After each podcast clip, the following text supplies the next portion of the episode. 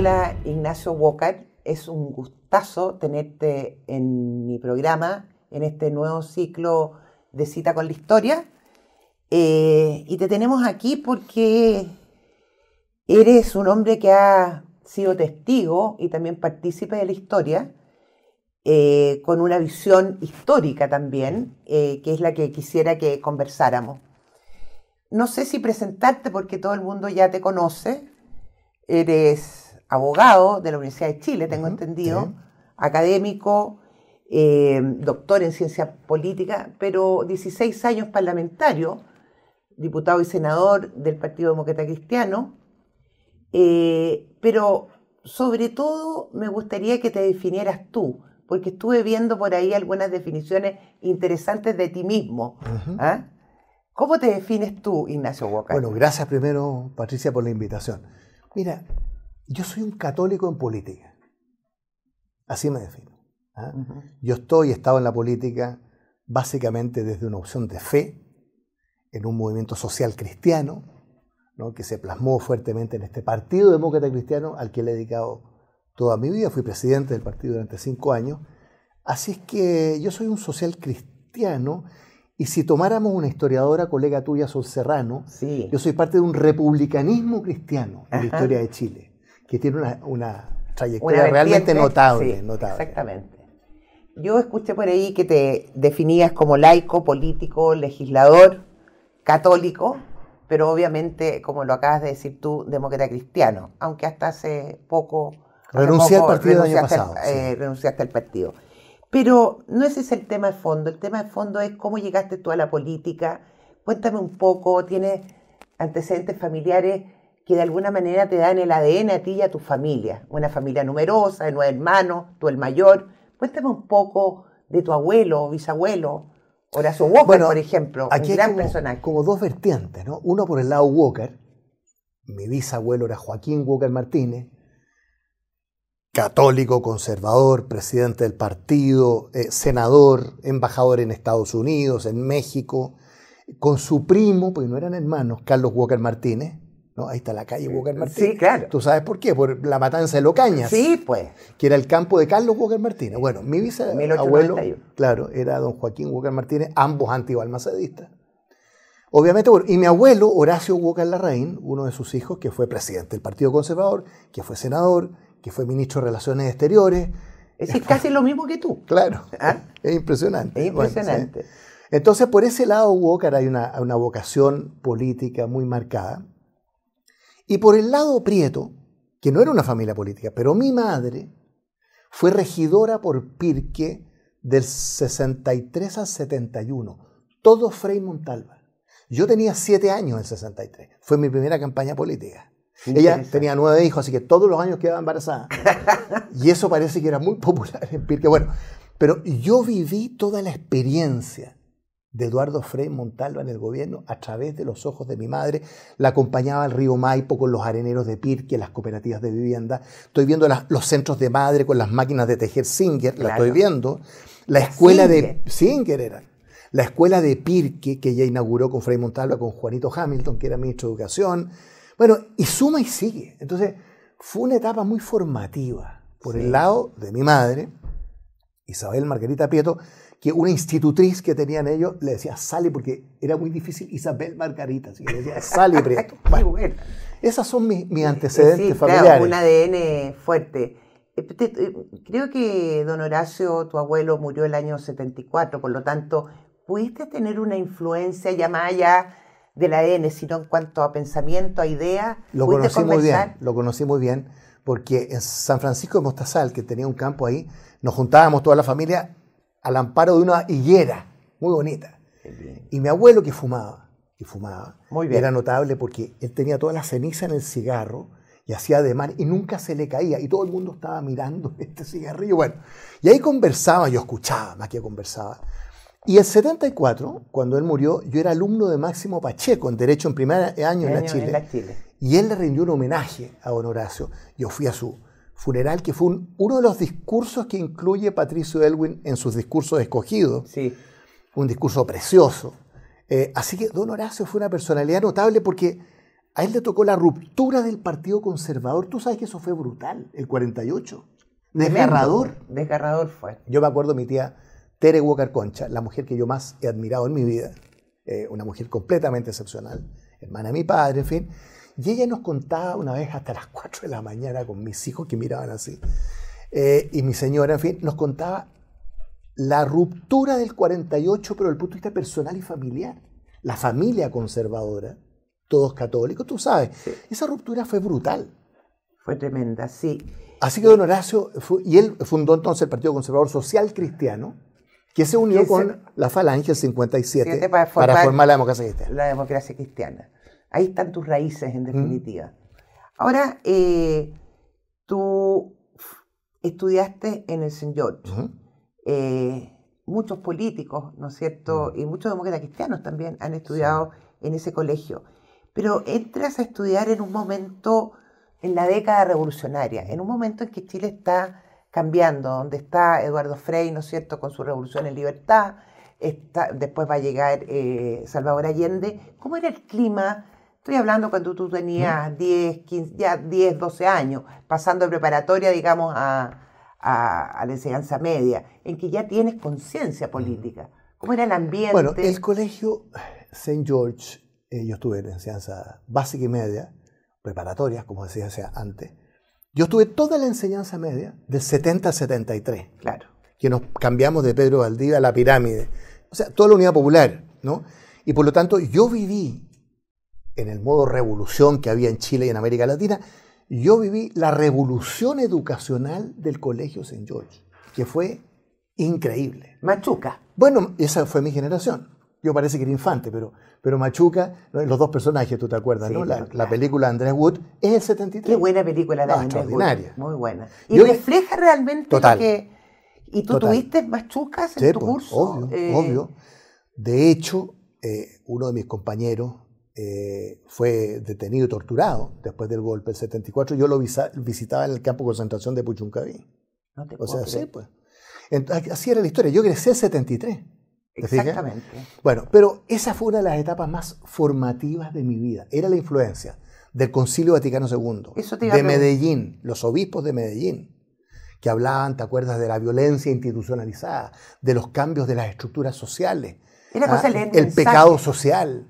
Era cosa leer mensaje y en la editorial o en la tapa, mensaje, una mm. revista católica que decía vamos por la revolución. Es decir, bueno, los curas, eh, el mundo católico también estaba en esa vertiente, ¿no? Totalmente. Ahora piensa tú que la congregación de Holy Cross de Estados Unidos, la Universidad de Notre Dame, tiene muchos prestigios, era una congregación bastante conservadora en Estados Unidos. La Universidad de Notre Dame hasta el día de hoy es bastante conservadora. Yo he estado muchos años con ellos, yendo, viniendo, he sido fellow un par de veces. Pero en Chile, los sacerdotes de Santa Cruz, en el St. George, y en el momento de América Latina que estábamos viviendo, obviamente que se tomaron en serio. Entonces, ¿cómo es posible, se decían, que la Iglesia Católica, con las definiciones del Concilio Vaticano II, de Medellín, después vendría Puebla, etcétera, se dedique a formar solamente a la élite socioeconómica, ¿no es cierto?, de Santiago. Eh, y ahí se abrió el colegio. Primero la coeducación, hombres y mujeres. Segundo, la integración económico y social. Ahí viene el tema, ¿no es cierto?, de Machuca, que superaba el concepto de becados. No eran becados. No. Porque había una era un integración. distinto. Sí, era un experimento. Yo vivía en el colegio. De 8 a 10 de la noche y sábado y domingo completamente. Completamente. Fue una experiencia notable. Es que era, era así en ese momento. Y tú, ya entre 70 y 73, ya vamos a llegar al tiempo del UP, pero las banderas tuyas no, no serían las del Che ni el, Castro, ¿no? Yo, era eh, oposición a la Unidad Popular. Eh, pero sí, obviamente, pero ¿cuál era tu bandera? Y, eh, Mi bandera, te voy a decir cuál era. Era la educación liberadora. Ese era el concepto del Colegio St. George. Y ese es el concepto de la Iglesia Latinoamericana. Muy influida, como te digo, por el Concilio Vaticano II. ¿ah? Este diálogo con el mundo, el ayornamiento, la puesta al día de la Iglesia, que fue muy brutalmente resistida por muchos sectores. Pero. Mm. Yo lo viví en plenitud. O sea, lejos la experiencia más formativa en lo educacional fue el Colegio St. George, mucho más que la universidad. Mucho más. Que la Universidad de Chile o después la Universidad de Princeton. ¿Y lecturas en ese tiempo? Eh, bueno, este era un colegio tan avanzado que yo en el año 72, yo estaba en tercero medio, 16 años, ya leía a Gustavo Gutiérrez y la Teología de la Liberación, que la publicó en 71. O sea, estábamos en la punta del debate. Bueno, el documento de Medellín te lo he dicho varias veces porque fue clave. Fue claro, fue fundamental para la iglesia chilena y latinoamericana. ¿ah? Bueno, muchas lecturas de ese, de ese tipo. Eh, Ahora, en tu casa, paralelamente, pues ya el, el año...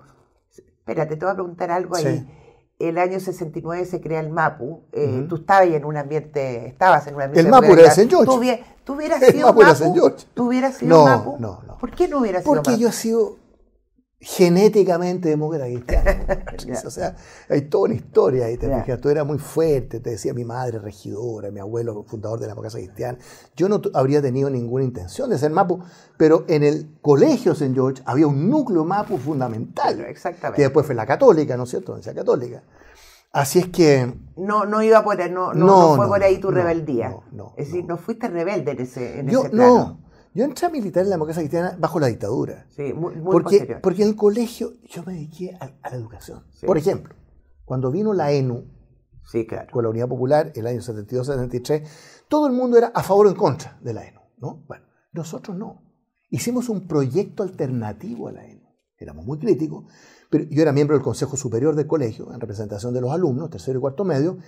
Hicimos una propuesta de reforma educacional espectacular un documento de 50 páginas, en que trabajamos durante un año los sacerdotes, profesores, alumnos, funcionarios administrativos, los trabajadores, los, apoderados, era impresionante. Pero te sientes parte de una generación, porque entre 70 y 73 los jóvenes están en la calle. Estoy pensando en Alamán, eh, que éramos compañeros cursos era compañero de George. Entonces, y en la eh, Escuela de Derecho de Chile después. Toda una generación que a los 15, 16 años estaban ya en la política. Entonces tú eras parte de las marchas estudiantiles, entiendes perfectamente todo eso. Totalmente, o sea, en 73 Chile estaba en paro, ¿no es cierto? Permanentemente. Absolutamente. Nosotros salíamos todos los días a la calle, todos los días a la calle, porque así era la política chilena en ese momento. Y el paro significaba que, no había clase. Ahora, eh, el colegio era tan increíble, este colegio, que no lo llamaba paro a todo esto, lo llamaba situación de aprendizaje. o jornada de reflexión. Todo, eran situaciones de aprendizaje.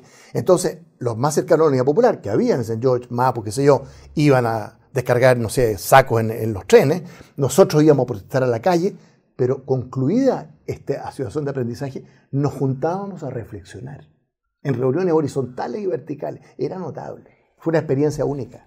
Y obviamente que para que llegara Allende hubo elecciones, ¿no es cierto? Eh, y el 4 de septiembre gana con un 36,2 creo por ciento de los votos.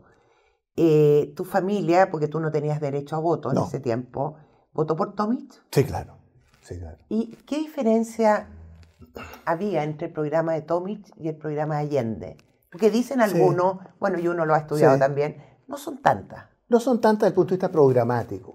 ¿no? Profundizar la reforma agraria, chilenización del cobro, nacionalización, eh, integración latinoamericana, había mucha convergencia, pero, pero, el Partido Socialista y la democracia cristiana, ¿no?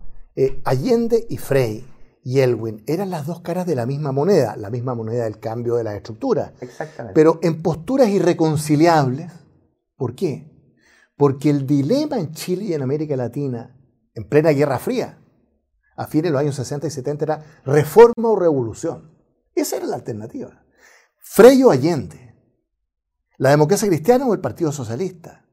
Entonces, desgraciadamente, hubo esa confrontación, salvo Tomic, que él postuló la unidad social y política del pueblo. Ahora, Tomic tenía grandes virtudes, pero tenía un problema, que era atemporal. Sí. No era atemporal. Gabriel Hablaba muy bien, ¿eh? muy bien, Pero era atemporal porque lo que estaba proponiendo, fíjate lo que es la historia y la visión de Tomic, ¿Qué fue la concertación? Después hablaremos. La unidad social y política del pueblo. La convergencia entre la democracia cristiana y el socialismo. El socialismo democrático. O sea, Tommy se anticipó 20 años, pero en ese momento su discurso no, tenía... El socialismo era el socialismo renovado con la democracia cristiana. Claro, no el socialismo marxista, no, es cierto?, del periodo de Allende. Por, ese, por eso teníamos posiciones irreconciliables. Irreconciliables. Ahora, eh, parece que al interior de la democracia cristiana era como obvio que Tomic Total. tenía que ser eh, el, el- el futuro candidato presidencial. Y eso es muy extraño, Sí.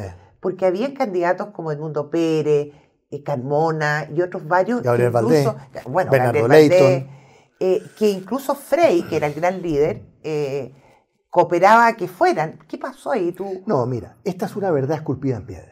Sí. El año 64, la DC eligió a Frey y quedó acordado que Tomich era el siguiente, el año 70. Y hubo, porque Tomich era embajador en Estados Unidos. Estaba lógico. Pero viene el 67, 68, porque había nerviosismo, por lo que tú dices, porque había otras personalidades, otros senadores, gran, Patricio Elwin, Gabriel Valdés, Mundo Pérez, Bernardo Leighton, bueno.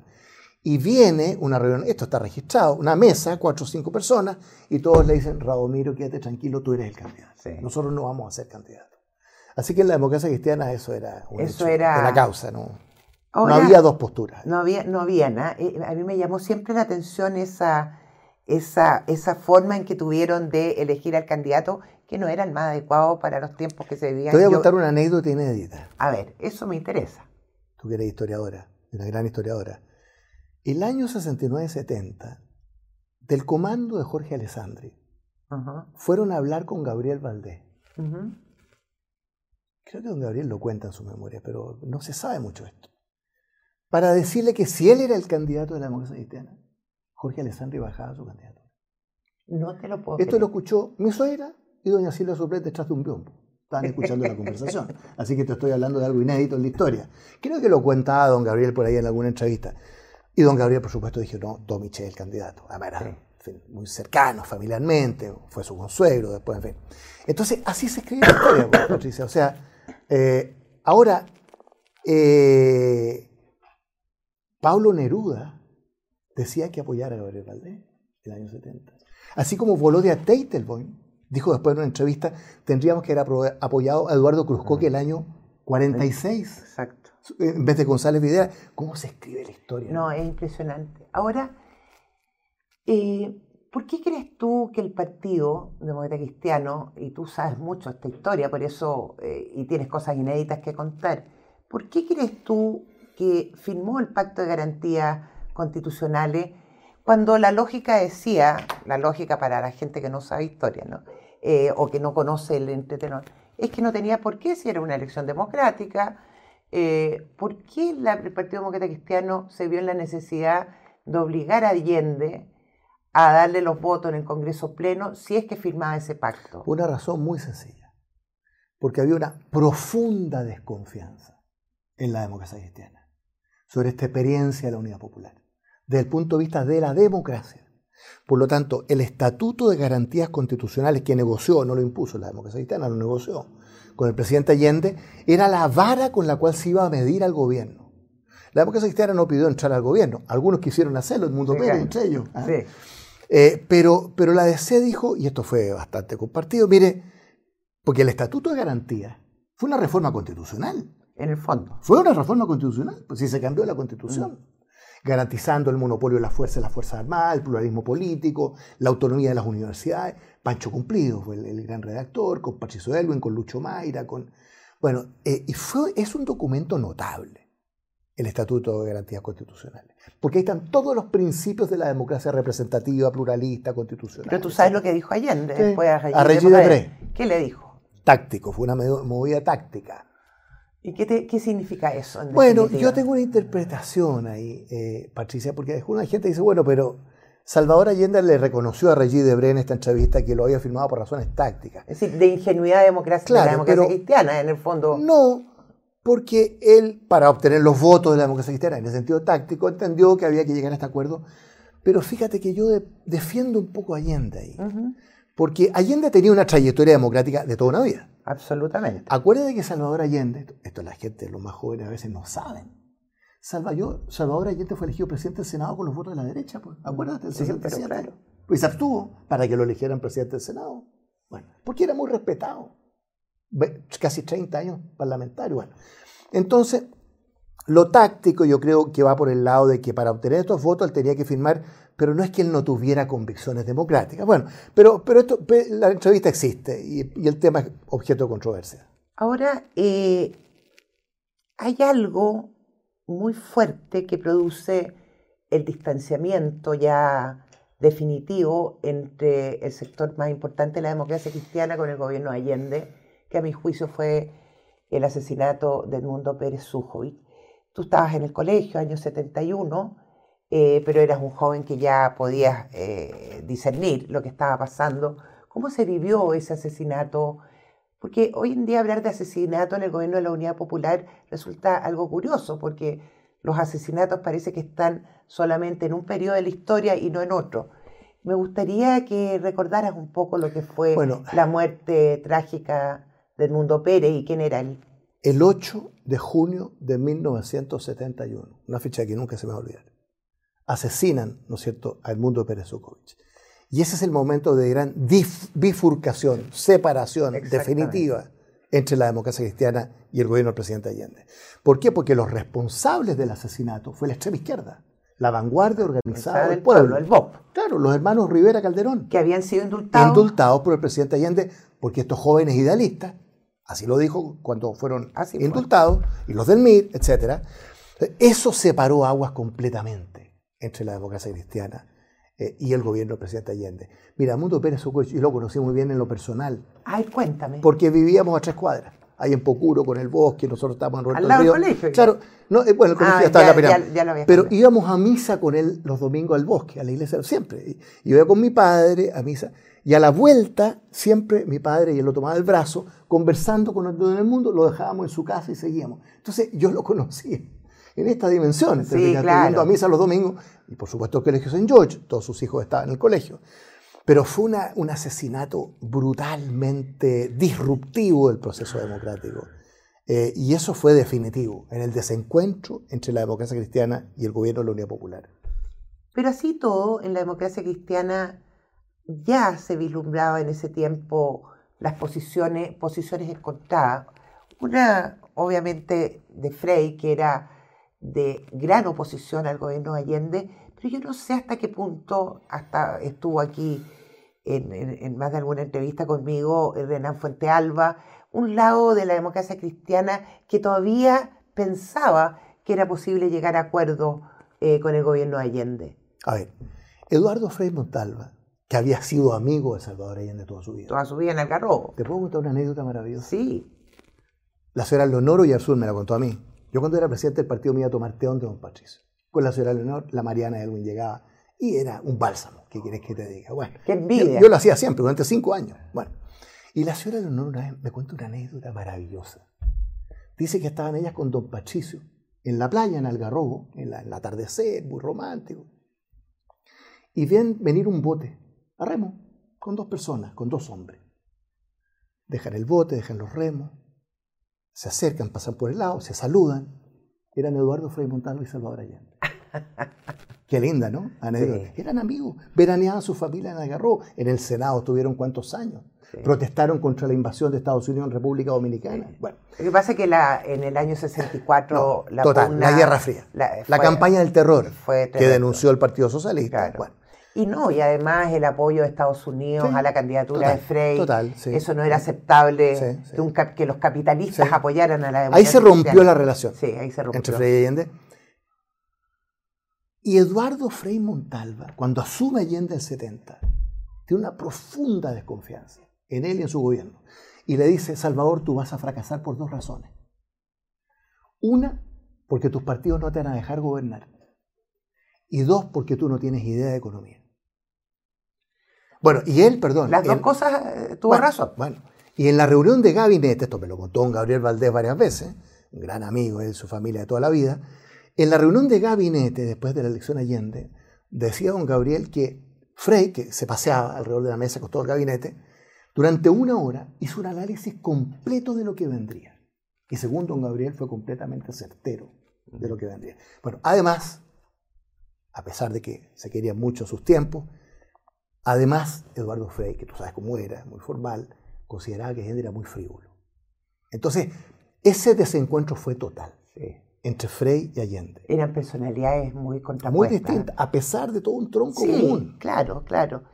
Y voy a hacer un paréntesis y decirte en relación a Eduardo Frey, ¿qué te pareció la, la sentencia de la Corte Suprema que estamos en el 2023, acaba de, plantear de que eh, Eduardo Frei no fue asesinado en el gobierno militar.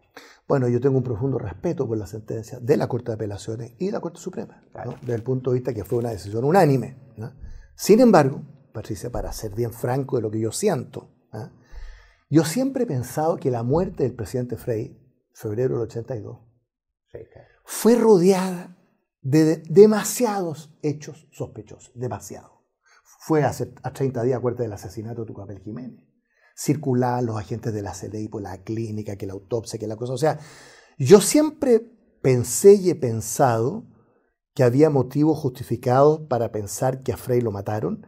Cuando leí el fallo del juez Madrid, las 700 páginas, consideré que era muy débil la parte de inculpación respecto a las personas, ¿no? que fueron injustamente inculpadas, me pareció muy débil. ¿No? tú eres abogado, así bueno, sí, no, lo leí entero. cuenta que las pruebas... Me pareció muy débil, esa parte. Mm. Pero para serte franco, yo por lo menos siento, con toda honestidad, respetando el fallo, te insisto, ¿ah? que no se puede descartar la hipótesis del asesinato de Fred Montalva. Esa es mi postura, pero por cierto que respeto eh, el fallo y lo lamento mucho por los inculpados, que fueron exculpados, mm. por Patricio Rojas, Ahí me remito a las declaraciones de Jorge Donoso Pacheco, que era presidente del Tribunal Supremo, que fue que considero que esta era una anomalía, la forma en que se hizo. Lamentable. No, pobre familia. Lamentable. Pero es, es ambiguo, es, es, ambiguo porque cuando la Corte Suprema se supone que da un fallo judicial, debiéramos no solo acatarlo, sino creerlo, porque si no la justicia deja de ser válida. Pero en la formación jurídica, y yo soy abogado, ¿no? Eh, se distingue entre la verdad judicial y la verdad material. La verdad judicial está establecida y no hay más que hablar. Mm. Y, el fallo ex exculpatorio. ¿no? Y dice que no hubo homicidio. Bueno, Juan Pablo Beca, el yerno de Frey, médico que estuvo presente en las dos salas de operaciones, siempre me dijo Juan Pablo que es un tipo muy recto, muy notable, eh, que él estaba convencido que fue producto de la complicación de la operación. Mm. Entonces, bueno, eh, pero, pero Patricia, pero, febrero del 82, todas las circunstancias que rodearon la muerte de Frey eran y son muy sospechosas. Ahora tú eh, has escuchado, has visto, has leído, porque eres, yo te diré que eres un gran historiador, eh, todas las eh, frases, discursos que hizo tanto Frey como Elwin, pero estamos refiriéndonos a Frey, para apoyar eh, lo que fue la intervención militar del año 73.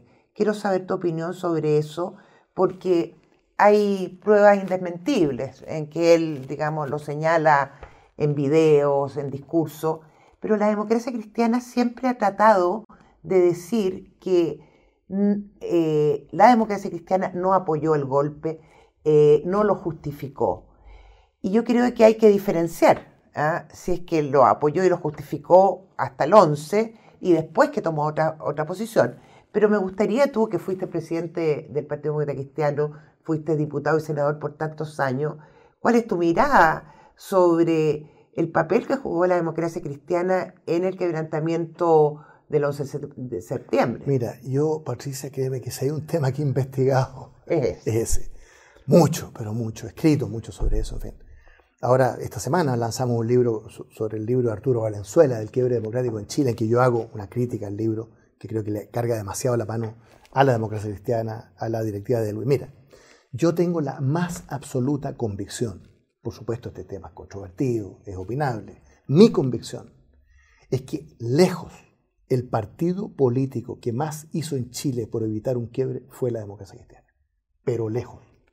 Hasta el último minuto que quiero decir, el sábado 8 de septiembre de 73. Elwin lo relata ahora en su libro.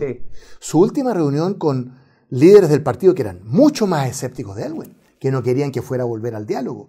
Y Elwin les dice, mientras exista una sola posibilidad, yo no me la voy a jugar por una salida política. El segundo partido en el ranking era el Partido Comunista, pero por otras razones que podríamos hablar.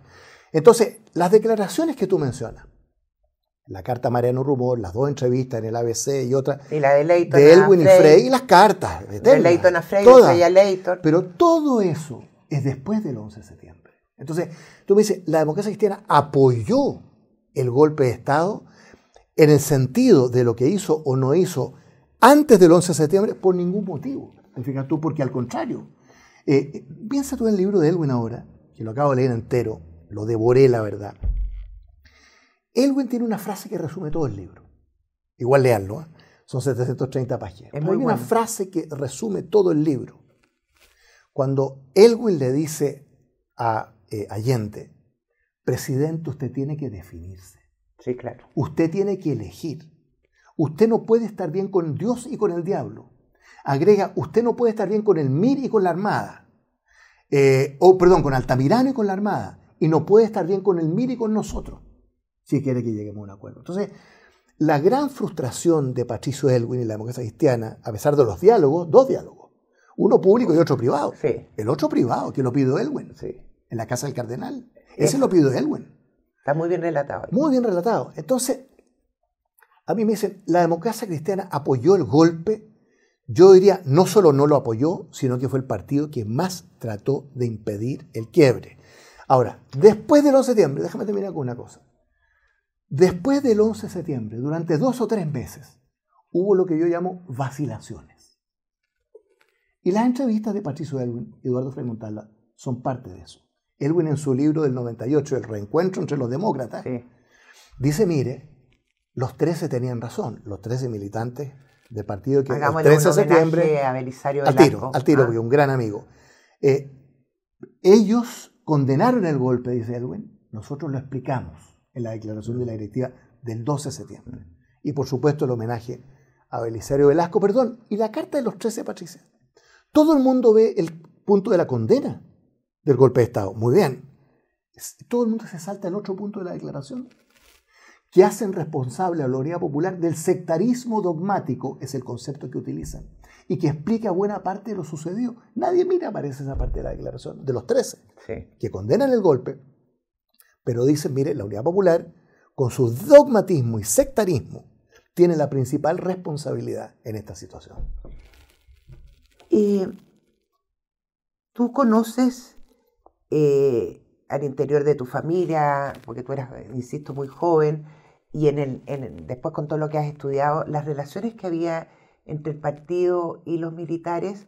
Y te lo pregunto por lo siguiente, porque estudiando también, me doy cuenta que en la década de 60 la gran parte de la, de la oficialidad de las Fuerzas Armadas era demócrata cristiana. Gran parte de la oficialidad de las Fuerzas Armadas votó por Frey. Eh, había un gran apoyo, sin que se dijera públicamente porque eh, no se podía, pero haciendo investigaciones a posteriori. Entonces había una, ah, un- un- un- una gran unidad, digamos, de pensamiento entre la democracia cristiana y gran parte de la oficialidad. Quiero decir, quiero preguntarte, ¿hubo relaciones entre, entre los directivos de, de tu partido? eh, ¿En qué época es esto? estamos hablando todo en la UP.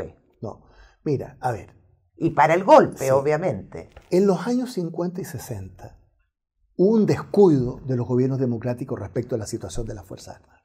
¿No es cierto? Sí. Eso está archiacreditado. Una suerte de abandono de sus necesidades materiales, de infraestructura, de 69, armamento. ¿para qué decir? Bueno, ¿para qué decir? Bueno, eh, sin perjuicio que hubo Sí. eh, muchos intentos de, de renovar el famoso cuento de don Gabriel Valdés cuando estaba con la reina Isabela, no Sí. en Chile, y en una servilleta, dice don Gabriel, eh, sellaron la compra de los Hawker Hunters. Exactamente, Bueno, me lo sí. Entonces hubo efe- efectos de renovación del armamento, pero la relación de la democracia cristiana, yo diría, con las Fuerzas Armadas, nunca fue de un verdadero conocimiento mutuo o de confianza. ¿ah? ¿Un error o no? Yo creo que un error, no solo en la democracia cristiana, por eso muchos gobiernos democráticos, después del 38, ¿no es cierto?, 32, cuando asume Arturo Alessandri, bueno, y vienen 40 años, en los años 30, tú sabes, una suerte de castigo respecto a la intervención militar, de Carlos Ibáñez, de Manuel Queiroz, Un y después vino el Ariostazo, el 39.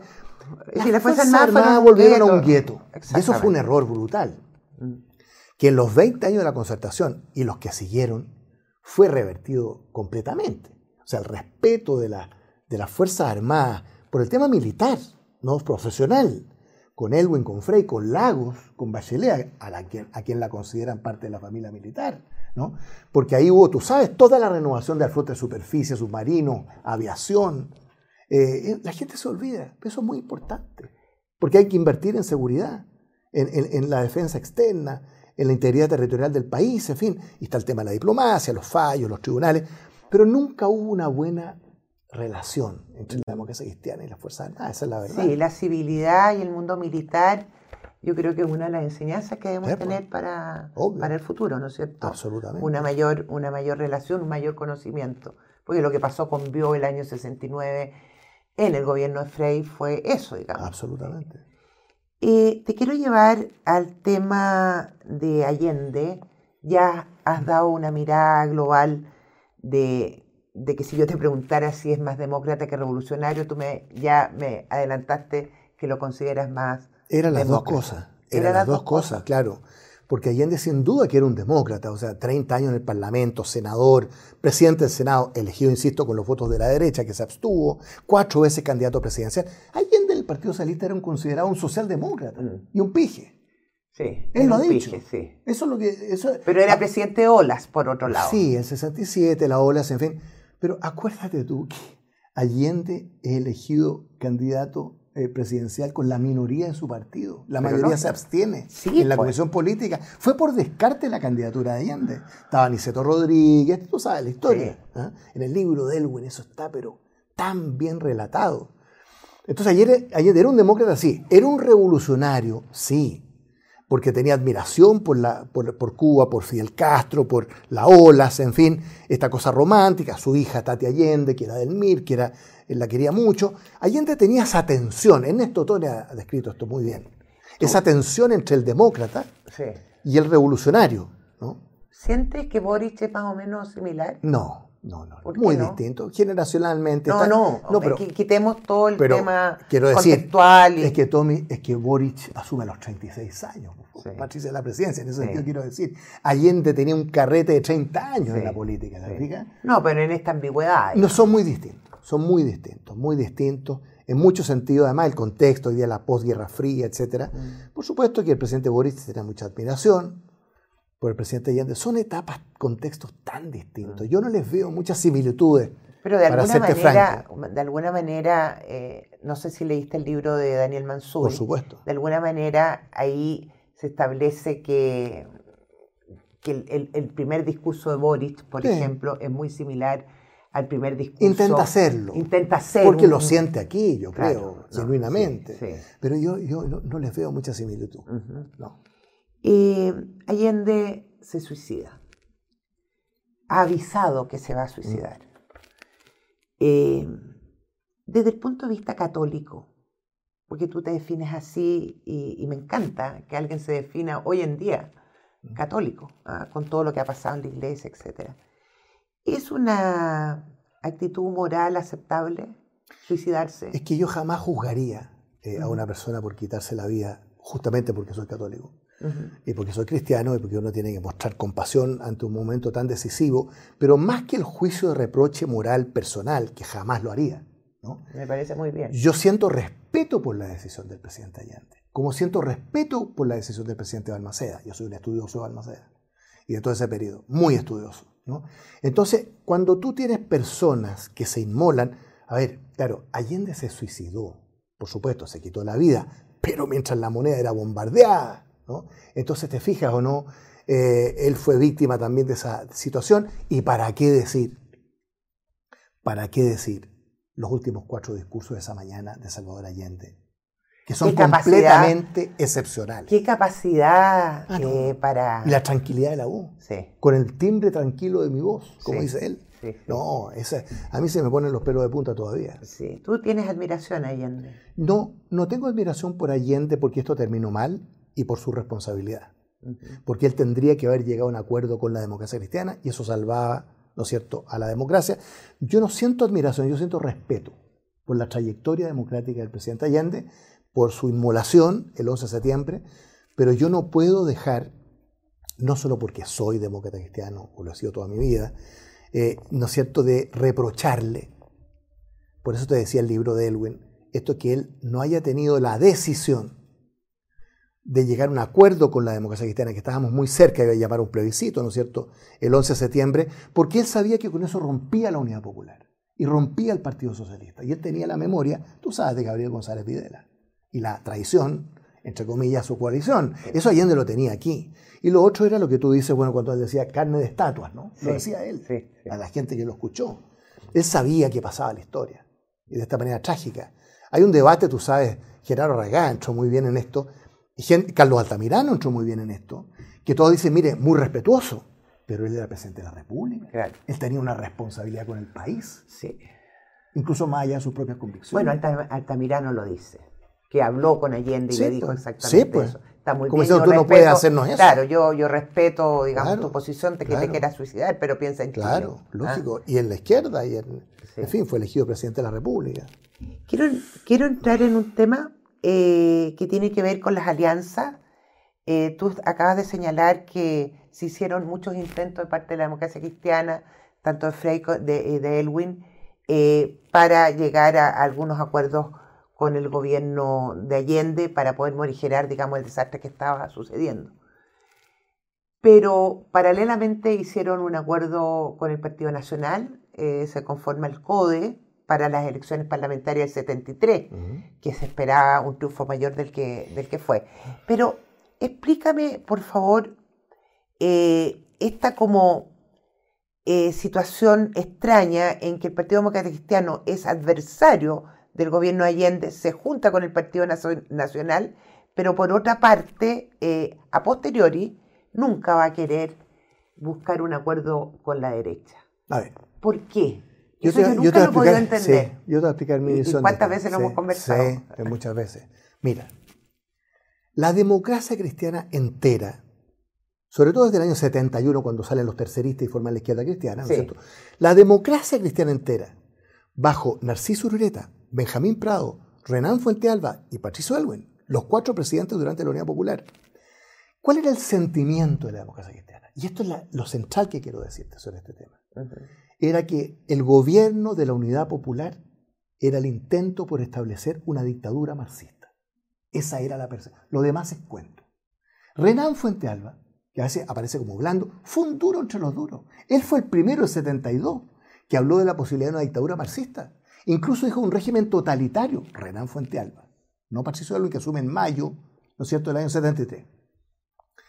La prueba más fehaciente de lo que te estoy diciendo, Patricia, es que el 22 de agosto de 1973, cuando se firma este acuerdo de la, de la Cámara de Diputados, todos los diputados de la democracia cristiana lo firman. Bernardo Leighton, Andrés Elwin, Mariano Ruiz Esquide, Claudio Huepo, no, pero para decirte el sector progresista. ah, se decía, mira, el sector progresista, el sector conservador. Todo el sector progresista firma el acuerdo. ¿Por qué? Porque si tú te fijas en ese acuerdo, que es notable en su redacción, salvo un tema que te voy a mencionar, del cual yo soy crítico, creo que ya te lo estás imaginando. Entonces, cuando uno ve los considerandos, que son impecables, ¿no? Eh, el acuerdo concluye en el grave quebrantamiento de la Constitución y, la ley. leyes. Ese es el concepto. Constitución y ley. Sí. Y aquí llama el acuerdo a poner el punto siguiente, fin a las situaciones descritas, los grupos armados, las tomas de las industrias, la, promulgación de la ley Hamilton Fuente Alba, que eran las dos armas de la ADC, pero se juntaron en esa ley. Bueno, y el restablecimiento del orden constitucional. Impecable. ¿Cuál fue el error de ese acuerdo? Que esta situación se le representa al presidente de la República, bien, obvio, y a los comandantes en jefe de las Fuerzas Armadas en cuanto ministros, en cuanto miembros del gabinete yo habría eliminado esa frase. Porque eso es lo que se presta para decir. Para la interpretación. pero es que en ese tiempo yo creo que se hizo de Adrián sí. Eh, eh, pero, fue una yo creo que fue un error. yo creo que fue un error esa, esa frase. Eh, y fue un error que Allende haya invitado a participar en los ministerios a los miembros de la Fuerza Armada, porque es bien importante entender eso para también entender el 11. A ver, visto en retrospectiva, yo creo que fue un error. ¿Por qué? Después del paro, ¿no es cierto?, del octubre, del 72, se incorporan varias veces, impresionante, el libro de Elwin relata una por una, a, veces se me ha olvidado, incorpora, al incorporar a las Fuerzas Armadas, los comandantes en jefe a los ministerios, Ministerio del Interior, Interior. vicepresidente de la República, Jean Carlos Prats, en el fondo, tácitamente, implícitamente, les está reconociendo un rol arbitral. Y en ese sentido, creo que fue un error. Sin embargo, visto en el contexto de esa época, esto produjo un alivio en el país y en la democracia cristiana y en la oposición, porque acuérdate que las Fuerzas Armadas entran al gabinete en octubre del 72 para garantizar las elecciones de marzo, del 73, que son impecables, que son impecables, Esa es mi visión 50 años después. Eh, y 50 años después, eh, y siguiendo aquí a Mansur, que es una tesis que ya ha corrido mucho, pero en el fondo siguiendo eh, lo que dice Garretón y lo que dice Tomás Mulián, ¿fue un fracaso o una derrota? Un fracaso, un fracaso, de todas maneras. Mira, yo enseño, he escrito mucho, yo tengo 100 alumnos este semestre. Un curso que estoy haciendo. No, un gran historiador, te lo, te lo dije. Me encanta, el Somos casi colegas. Sí, somos casi colegas. Bueno, entonces yo creo que en, toda esa relación, digamos, expuesto por todos estos análisis que, están, análisis que están saliendo, la verdad es que no, no se toma suficientemente en cuenta eh, la profundidad. Ah, lo que te quiero decir es lo siguiente.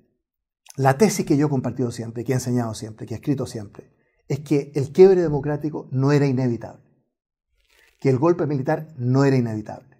Eso se podría y se tendría que haber evitado con un acuerdo entre Allende y la democracia cristiana. Había una salida política, no era inevitable, pero fue fracaso más que derrota, porque si bien la influencia externa está absolutamente acreditada, ¿no es cierto? Richard Nixon, Henry Kissinger, la CIA, el informe Frank Church y que la KGB y las platas también. seguramente, pero, pero aquí está registrado, ¿no? Acá eh, también, ¿eh? Las acciones encubiertas, sí, las acciones encubiertas de la CIA en Chile, 63 a 73, sobre todo desde que he elegido Allende. Entonces, eh, ¿hubo factor externo? Evidente, ¿no?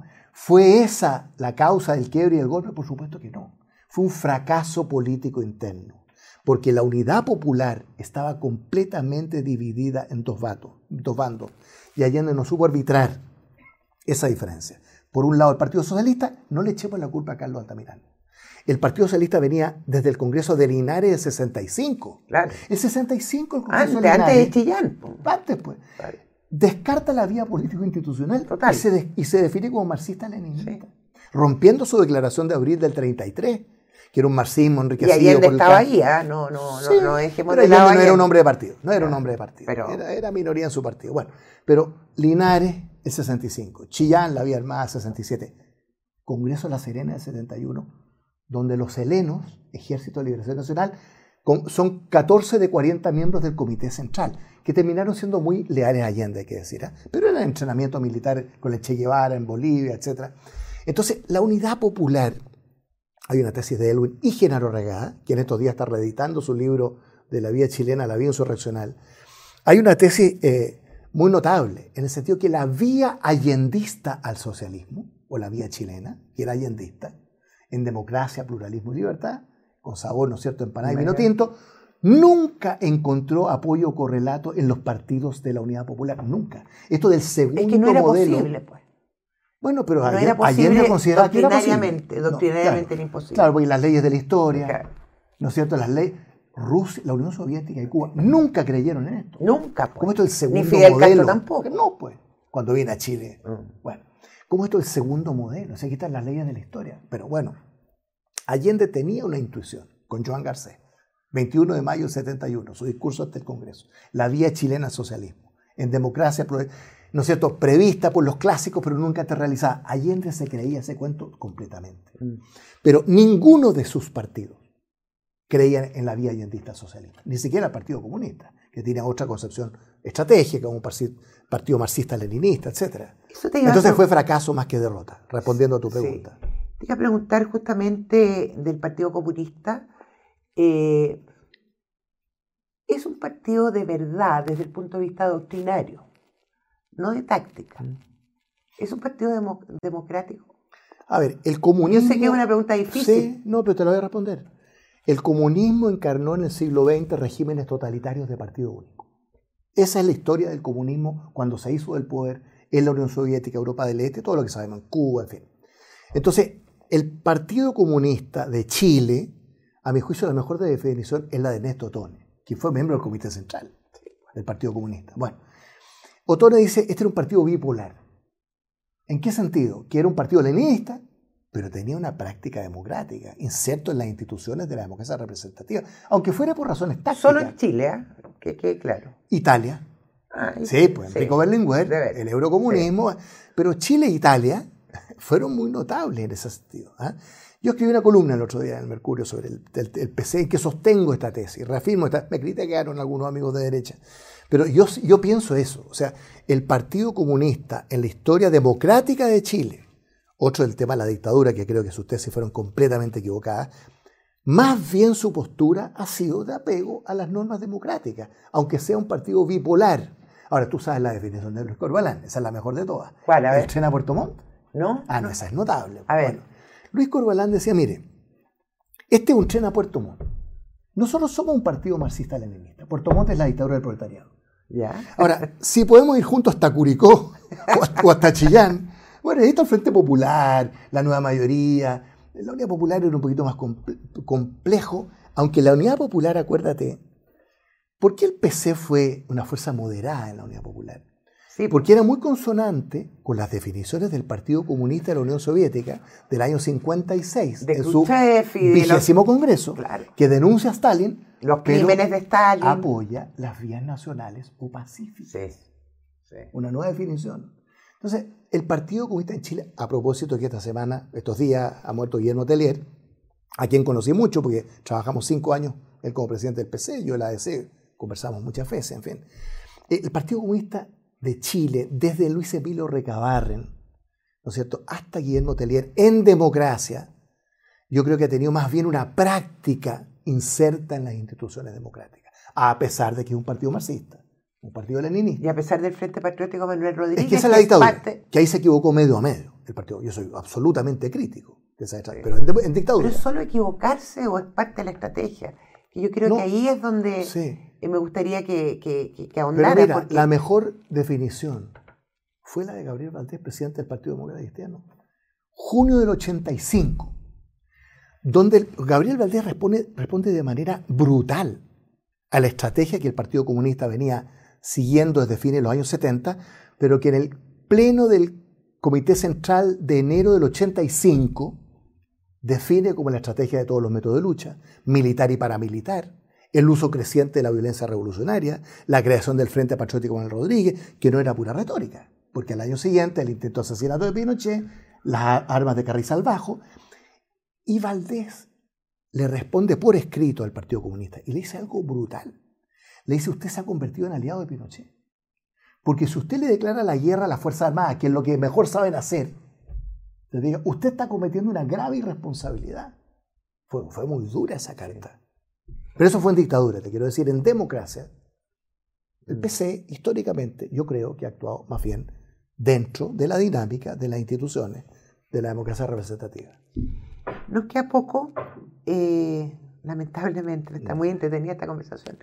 Eh, ¿Qué pasó el 11 de septiembre contigo? ¿Dónde estabas? Yo estaba en cuarto medio, en el St. George, nos quedamos en la casa, en fin, vino el estado de sitio, ¿no es cierto?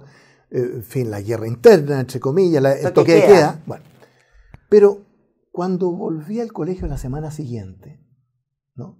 me encontré con dos buses de la escuela militar que venían todos los días y los sacerdotes de Holy Cross fueron expulsados del colegio y del país, muchos de ellos. ¿no?